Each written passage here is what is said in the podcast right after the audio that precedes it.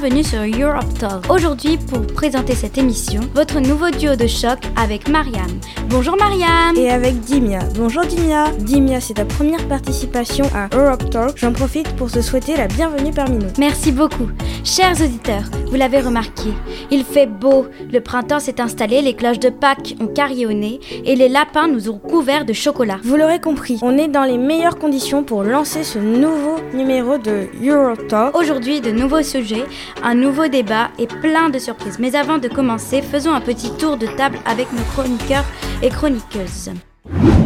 Bonjour Marlena, aujourd'hui c'est toi qui t'occupes de la chronique décodeur de l'Europe. Dis-nous rapidement de quoi tu vas nous parler. Bonjour, moi je vais parler de la fête de l'Europe qui sera célébrée le 9 mai. Ensuite, nous enchaînerons avec Ethan sur la chronique actualité. Bonjour Ethan, de quoi vas-tu nous parler aujourd'hui? Bonjour, je vais vous parler de la guerre en Ukraine et son impact sur l'Europe. On continuera avec Geneba sur la chronique culture d'Europe. Bonjour Geneba, alors de quoi va parler ta chronique exactement? Bonjour, alors je vais vous parler des fêtes de Pâques en Europe. Et pour finir en toute légèreté, c'est le grand retour d'Amine et de son fameux quiz de fin d'émission. Bonjour Amine, ne nous disons pas trop, mais sur quoi portera ton quiz du jour? Bonjour, euh, le quiz sera un quiz sur les pays de l'Europe et euh, il y aura aussi un blind test. Bonjour. Rentrons dans le vif du sujet. Marlena, l'Europe se fête le 9 mai. Mais que fête-t-on au juste le 9 mai? Peux-tu nous en dire un peu plus? Bien sûr. Le 9 mai, l'Europe célèbre la fête de l'Europe. La journée est célébrée dans l'ensemble des États membres afin de rendre hommage à la déclaration de Robert Schuman, ministre des Affaires étrangères français en 1950. Il a présenté ce jour-là sa proposition relative à une organisation de l'Europe, une autorité internationale des productions françaises et allemandes des charbons et d'acier. Six États européens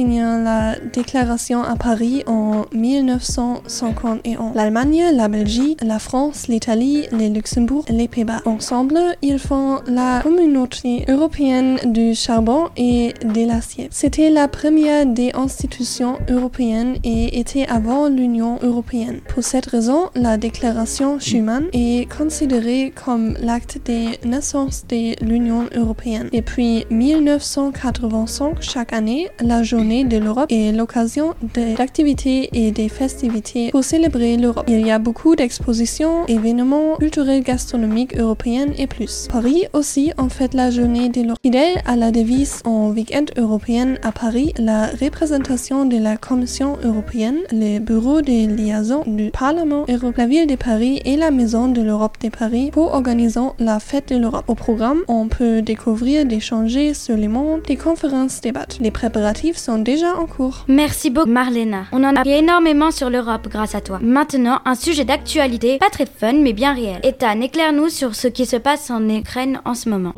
Alors, depuis presque deux mois maintenant, la guerre en Ukraine est au centre de l'attention européenne et même mondiale. Le 24 février, Poutine a déclaré la guerre à l'Ukraine. Une invasion du pays par l'armée russe et des bombardements des villes forcent beaucoup de civils à évacuer le pays. L'armée ukrainienne, elle, défend son pays jusqu'au bout. En contraste avec les Russes qui sont forcés de s'enrôler, on se rappelle de ce message d'un soldat russe assez semblable, les avertissant de ne pas aller se battre. Ces événements ont évidemment un impact important sur l'Europe et ses pays. Alors, quelles sont les nouvelles questions qui se posent dans ce contexte? De guerre, on va regarder l'impact social, économique et militaire européen de cette guerre. Tout d'abord, comme je vous l'ai dit, énormément de nouveaux réfugiés se retrouvent sans rien. On compte environ 13 millions de personnes contraintes à abandonner leur foyer. Pour gérer cette crise, la directive 2001-55, prévue spécialement pour ce genre de problème, a pris effet et permet aux réfugiés d'être accueillis dans les pays européens. Cette solution est évidemment temporaire, mais contribue à l'implication européenne dans cette guerre. L'Europe est aussi largement affectée économiquement par cette crise. Notamment, la supply chain de l'huile se voit complètement chamboulée. L'essence qui provient de Russie pourrait être boycottée par certains pays, comme le dénoncent plusieurs ONG. Cette essence finance l'armée russe. L'huile de colza et l'huile de tournesol se font rares dans les rayons de supermarchés. Ces huiles sont largement produites en Ukraine et l'acheminement des stocks est très difficile en plein milieu de la guerre. Certains magasins limitent même le nombre de bouteilles par famille, alors habituez-vous à l'huile d'olive. La question militaire se pose aussi en Europe, alors des armées d'autres pays pourraient-elles partir se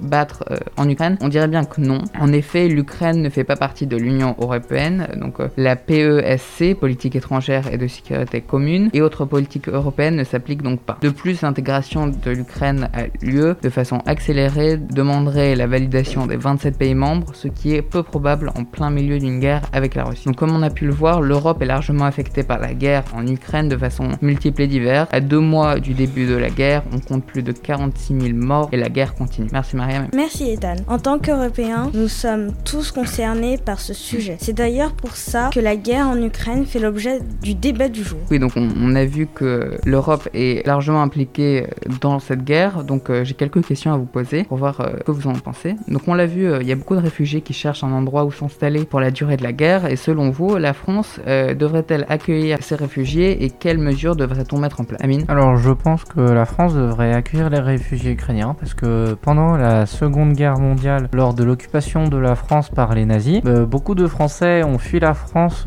pour euh, d'autres pays, pour euh, être tranquilles, ne pas avoir peur des nazis. Et euh, on a été accueillis dans des pays comme l'Angleterre ou encore les pays d'Afrique du Nord qui étaient à cette époque-là des colonies anglaises ou françaises. Et donc euh, je ne vois pas pourquoi les Français ne pourraient pas accueillir euh, des citoyens de pays en guerre alors que eux-mêmes ont été accueillis par le passé par d'autres pays. Et t'as des idées de mesures qui pourraient être euh, mises en place? Non, pas trop, mais pensais comme euh, le tourisme ce n'est pas très développé en ce moment à cause du Covid, euh, on pourrait les accueillir dans des hôtels ou des trucs comme ça. S'ils ont les moyens de payer peut-être. Oui, s'ils ont les moyens. Aussi, euh, les... ils peuvent les accueillir, par exemple, en Angleterre, parce que peut-être que les Ukrainiens ne savent pas parler français, mais euh, oui, euh, pourquoi pas euh, les accueillir. Pour moi, on devrait les accueillir. La France a, a dit euh, on soutiendrait l'Ukraine. Du coup, ce serait déjà bien de les accueillir. Je dirais comme mesure, on pourrait les loger dans un hôtel qui serait spécialement pour les Ukrainiens, enfin, ceux euh, qui voudront euh, venir ici pour pas être dérangés. D'accord, merci. Donc euh, j'ai une autre question à vous poser. Donc on, a vu l'exemple de l'huile et de l'essence tout à l'heure. On peut voir que la mondialisation et la délocalisation de la production de certaines ressources peut avoir un impact important sur l'économie d'un pays européen comme la France. On l'a aussi vu pendant le Covid avec la Chine. Bref, faut-il privilégier le local ou peut-on prendre le risque de la mondialisation? Oui, Janeba. Alors moi je pense qu'il faudrait plutôt euh, rester local, enfin en tout cas produire euh, le plus possible localement, car comme on le voit avec la hausse des prix, ça nous pose des problèmes économiquement, et du coup je pense que ce serait mieux de rester localement, et pour les produits qu'on ne peut pas produire, euh, du coup euh, aller à l'étranger pour euh, les chercher, et ça serait aussi mieux euh, écologiquement. Je pense que la délocalisation est plus pratique, mais euh, qu'il ne faut pas délocaliser euh, la production dans des pays risquant d'entrer en guerre comme euh, la Russie, la Chine ou encore des pays un peu pauvres euh, comme les pays euh, d'Amérique du Sud, euh, le Brésil en particulier. Et si tu vas ni en Russie, ni en Chine, euh, ni en Amérique du Sud, euh, où est-ce que tu délocalises Alors j'ai pas dit toute l'Amérique du Sud, j'ai dit les pays pauvres d'Amérique du Sud. Penses Je suis pour le local, car euh, bah, déjà les produits sont, je sais pas vraiment si c'est vraiment meilleur pour la santé, mais euh, aussi c'est, euh, on les met dans des avions, etc. Et euh, j'ai fait un cours en sciences qui dit que c'est pas très écologique, donc euh, voilà. C'est vrai qu'à un niveau, euh, à plusieurs niveaux, euh, environnemental, euh, social, la guerre, euh, l'emploi, tout ça, ça, ça implique euh, La délocalisation. la délocalisation. Merci. Amine, tu voulais dire quelque chose d'autre? Alors euh, justement au niveau de l'écologie, euh, certains produits locaux sont produits de, avec euh, des serres comme euh, par exemple les bananes, euh, les tomates aussi, les fraises des fois. Je pense qu'il serait mieux d'aller dans les pays où les conditions sont réunies pour euh, cultiver ces produits plutôt que de polluer avec euh, des serres. Donc il, faut, est- il faut vraiment euh, regarder euh, que- quel produit euh, il est plus avantageux de faire en France et lesquels de- on devrait prendre euh, d'autre part. Exactement. On va euh, prendre une autre question. Donc, selon vous, est-ce que la- l'armée française euh, devrait-elle être mobilisée pour défendre l'Ukraine? Moi, je dirais que non, parce que, euh, comme Poutine l'a dit, si on s'en mêle, enfin, si n'importe quel pays s'en mêle, et ben, il n'hésitera pas à entrer en guerre avec ce pays.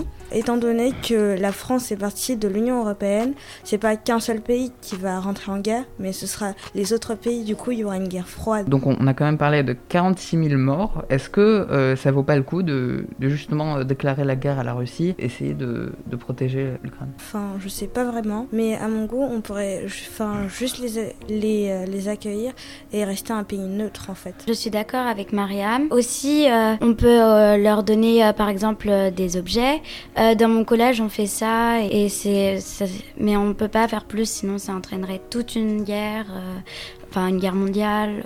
C'est vrai qu'il y a plein de projets qui s'organisent pour aider l'Ukraine et ses habitants. Euh, Amine, tu penses quoi? Alors, je pense que l'armée française devrait être envoyée en Ukraine parce que oui, si euh, la France et la Russie entrent en guerre, ce n'est pas que la France et la Russie, c'est aussi tous les pays de l'Union européenne, plus les États-Unis. Je pense que face à un peu près total de pays avec un total d'habitants de 1 million de personnes, coup d'armée comptant beaucoup euh, de soldats, beaucoup plus que l'armée russe, que la Russie est un petit pays de 130 millions de personnes seulement par rapport à un milliard, c'est très peu. La Russie n'aura absolument aucune une chance euh, face à tous ces pays euh, réunis, surtout face aux États-Unis, même si c'est la deuxième puissance militaire euh, mondiale. Et t'as pas peur que ça déclencherait une guerre nucléaire peut-être La guerre nucléaire serait d'abord entre Russie et États-Unis, je pense. la Russie, je pense qu'elle n'aura plus envie de faire la guerre parce que détruire se, faire détruire son territoire par 300 bombes nucléaires qui atterrissent sur la Russie, c'est une mauvaise idée de continuer la guerre après. Je suis d'accord avec Amine parce que, enfin, certes, il y a des conséquences si on les attaque, mais si on se mettait à leur place, on aimerait qu'on nous aide. Et en ne faisant rien, en quelque sorte, on participe à ce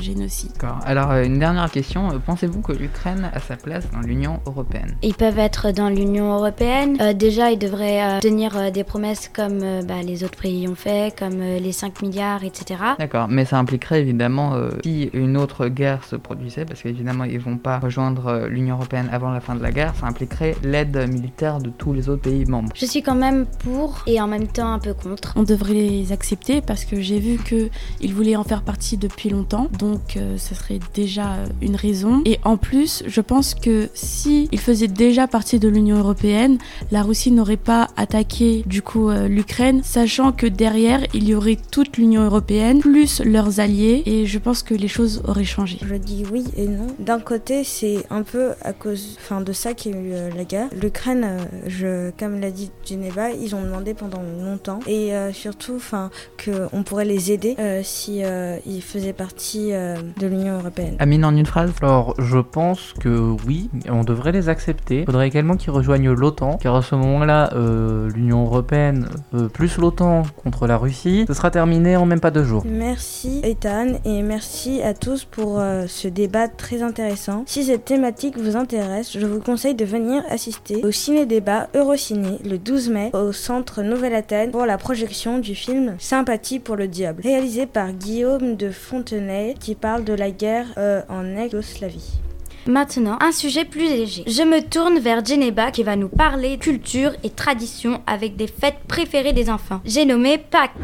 Alors, nous avons tous déjà mangé à Pâques du chocolat, qui fait partie de notre histoire depuis 3000 ans. Mais d'où vient-il? La fête de Pâques, sans S, est une fête juive commémorant l'exode du peuple juif, libéré par Moïse en traversant la mer Rouge. La résurrection de Jésus ayant lieu durant cette fête, les chrétiens établirent la fête de Pâques avec un S au même moment. Dans cette fête, née en Allemagne, la tradition du lapin de Pâques symbolise la fertilité et le renouveau, sachant qu'elle s'est exportée aux États-Unis par les immigrants allemands au XVIIIe siècle. Selon la une femme qui ne pouvait pas offrir des chocolats à ses enfants cachait dans son jardin des œufs. Les enfants, ayant aperçu un lapin, crurent que celui-ci les avait pendus. Depuis, les enfants mirent un nid dans leur jardin en espérant que le lapin de Pâques le remplisse pendant la nuit. Même si la fête de Pâques est issue de la religion chrétienne, chaque pays possède ses propres traditions. En Suède et en Autriche, c'est un lièvre qui apporte les œufs. Dans les pays anglo-saxons, c'est un lapin blanc. Et étonnamment, en France, ce sont des cloches qui laisseraient tomber des friandises dans les jardins durant leur pèlerinage à Rome. En Espagne, on fait des sculptures en chocolat en forme de châteaux de contes de fées et de bateaux de pirates. En Italie, le lundi de Pâques, des pique-niques et des feux d'artifice sont organisés. Au Portugal, après la le prêtre parcourt les chemins couverts de fleurs et se rend chez les habitants pour célébrer cette fête. En République tchèque, la ville de Prague organise un marché pendant la semaine sainte et une course un peu particulière, le saut d'obstacle de lapin. En Finlande, les petits sèment des graines sur un plateau ou une assiette recouverte de terreau et attendent que l'herbe pousse pour y déposer des œufs décorés ou des décorations. Aujourd'hui, c'est une fête conviviale où chaque pays a su garder ses traditions et un moment où on se retrouve en famille, on mange et on profite du printemps. Je vous invite à fêter Pâques et puis c'est une bonne excuse, petits comme les grands, à manger du chocolat. Merci Geneva pour ta chronique pleine de gourmand. L'émission touche bientôt à sa fin. Avant de se quitter, un peu de légèreté avec traditionnel quiz animé par Amine. Europe Talk Europe Talk. sur Radio du 9. Bonjour, euh, c'est l'heure du quiz et nous allons commencer avec un blind test. Alors, les règles sont très simples. Un point pour le pays, un point pour le nom de la musique, un point pour le chanteur. Et s'il n'y a pas de chanteur ou de compositeur, je vous le dirai. La première, il n'y a pas de chanteur ou de compositeur.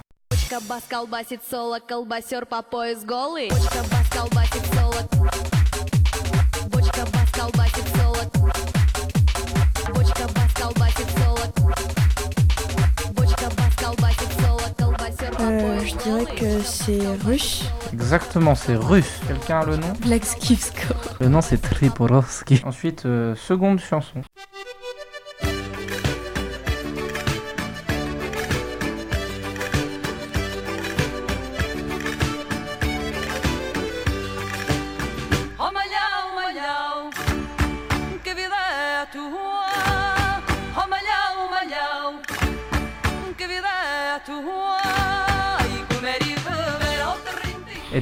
Est-ce que c'est de l'espagnol?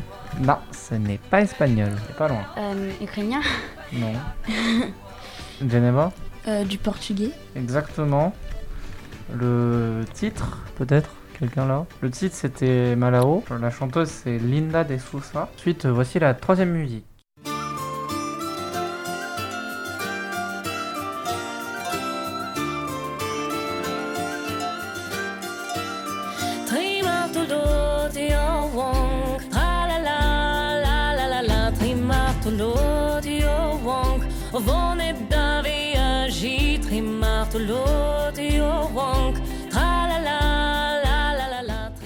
Quelqu'un a la réponse Du roumain. Absolument pas. Euh, la Bretagne. Oui, c'est breton. Euh, c'est pas dans la vallée euh, de quelque chose. Le, le nom c'était Trimartolode, la chanteuse Nolwenn Leroy. Et ensuite nous partons pour la quatrième chanson.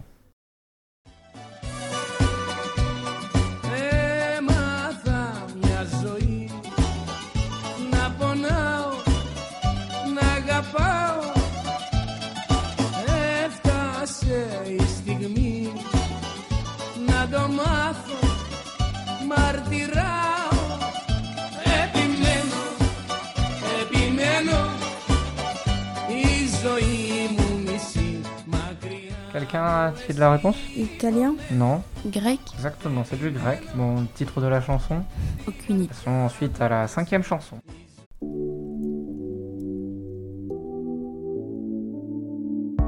n'existe pas sans son contraire, qui lui semble facile à trouver. Le bonheur n'existe que pour plaire, je le veux. Enfin, je commence à douter d'en avoir vraiment rêvé. Est-ce une envie? Parfois, je me sens obligée. Le spleen n'est plus à la mode, c'est pas compliqué d'être heureux. Le spleen n'est plus à la mode, c'est pas compliqué. Euh, français. Euh, oui ou bien ce nom? Euh, c'est pas Angèle. C'est euh, français, euh, ça vient d'Angèle et le titre c'est Oui ou euh, Oui ou non? Non. C'est pas le titre, mais c'est Angèle, oui. Tout oublié Oui, tout oublié. Avec qui? Roméo euh, Elvi. Et le pays? Ah bah la France. Non. Belgique. Oui. Ensuite, nous passons au quiz. La première question. Vareniki, les raviolis fourrés en un peu n'importe quoi, sont la spécialité de quel pays? A. L'Ukraine, B. Roumanie, et C. Euh, Russie. Euh, je dirais la Roumanie. Euh, L'Ukraine. On pourra pas bonne réponse. 2. Qui était le président de la Russie avant Poutine? A. Euh, Khrouchtchev, B. Boris Elstine, C. Dmitri Medvedev. Dis bien. La C C'est ça. Dmitri Medvedev. 3. Qui est le dirigeant de la Russie pendant la Première Guerre mondiale A. Nicolas I, B. Nicolas II, C. Alexandre III. Nicolas II. Exactement. Quelle année à quelle année il a régné en bonus? Euh, alors, euh, je sais qu'il y a eu la révolution en, en, en 17. Après, quand elle a commencé, je sais. C'est en 94. Ensuite, 4. Quel est le symbole de l'Ukraine? A. Les coquelicots. B. Les tournesols. C. Le blé. Les tournesols. Oui, depuis quand? Je sais pas. Bah, Depuis l'invasion russe. Parce que les ministres euh, américains, russes et ukrainiens euh, en avaient en juin 1996 à la base de Pervomaïs pour célébrer l'abandon des armes nucléaires par l'Ukraine. Je pensais, je pensais vraiment que c'était pour l'huile de tournesol, mais pas du tout en fait. Oui. Et euh, juste, euh, c'est un peu hors sujet, mais euh, il y avait une grand-mère ukrainienne contre la Russie. Elle avait donné euh, une fleur de tournesol à un guerrier russe. 5. Euh, c'est un qui est l'intrus? A. Le Royaume-Uni. B. La Russie. C. La France. Il y a deux conditions à trouver. Un point pour euh, chacune. Je, je vais dire euh, la Russie, Pourquoi? Parce que c'est pas un pays démocratique. Myriam? Euh, je dirais aussi la Russie. J'ai dit il y en a deux, des conditions. Il y en a deux des. Euh, je dirais aussi la Russie parce que ça fait pas partie de l'Union européenne. Non, le, le Royaume-Uni fait partie de l'Union Européenne. Ah non, j'avais dit la Russie. Oui, oui, mais Le Royaume-Uni ne fait plus partie de Ah l'Union oui, européenne. c'est vrai. quelqu'un a la réponse? Le Bon. Royaume-Uni, parce que c'est une île. Je vais vous donner parce un indice. hein. Alors l'indice, Deuxième Guerre mondiale, invasion. Euh, la Russie, parce qu'elle ne fait pas partie euh, du continent européen. Euh, la France. Non. La Russie a été alliée euh, euh, à l'Allemagne pendant la Deuxième Guerre mondiale. La réponse c'était le Royaume-Uni, seul des trois à ne pas avoir été occupé par l'Allemagne nazie. Numéro 1, Geneva. Numéro 2, Dimia, Myriam et Ethan. Dernier, Marlena. Bravo tout le monde. Malheureusement, l'émission se termine maintenant. Mais avant de nous quitter, je vous remercie d'avoir écouté cet épisode et je vous souhaite une bonne journée. Au revoir. Au revoir. Au revoir Vous écoutez Europe Talk sur Radio du Neuf.